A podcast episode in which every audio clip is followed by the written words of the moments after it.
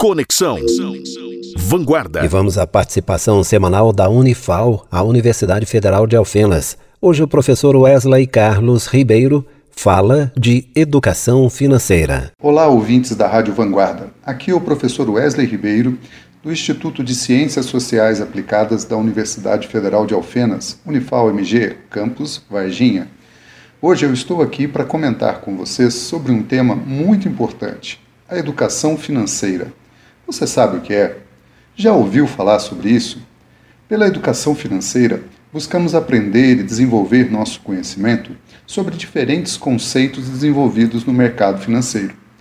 Mais do que entender conceitos às vezes complexos e complicados como Selic, CDI, Bolsa de Valores, entre outros, a educação financeira trabalha conceitos básicos como receita, quanto que eu ganho, e despesa, quanto gasto, buscando um equilíbrio entre receita e despesa para que possamos ter prosperidade financeira e, com isso, mais qualidade de vida.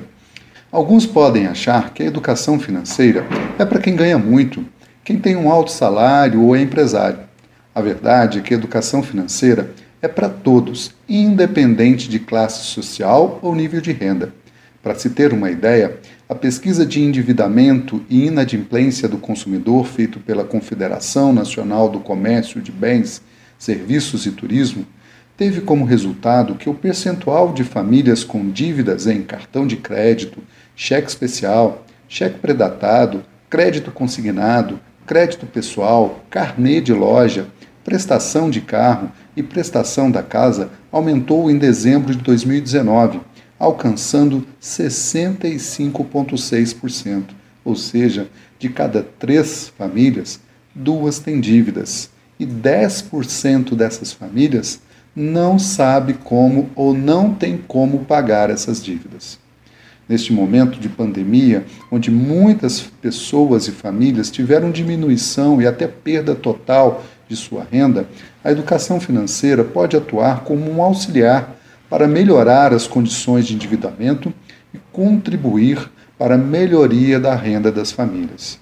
Por outro lado, o lado do investimento, cerca de 85% dos brasileiros investem na caderneta de poupança, que é considerado por especialistas no mercado financeiro como um investimento, embora seguro, pouco atraente, com pouco retorno.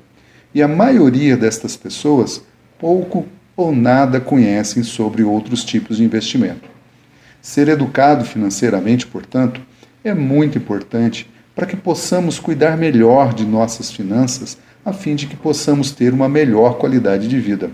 Se pararmos para pensar um pouco, nós brasileiros somos um povo muito trabalhador, que passa uma grande parte do tempo de nossos dias, semanas, meses, anos trabalhando muito para conseguir ganhar o nosso dinheiro, o nosso sustento.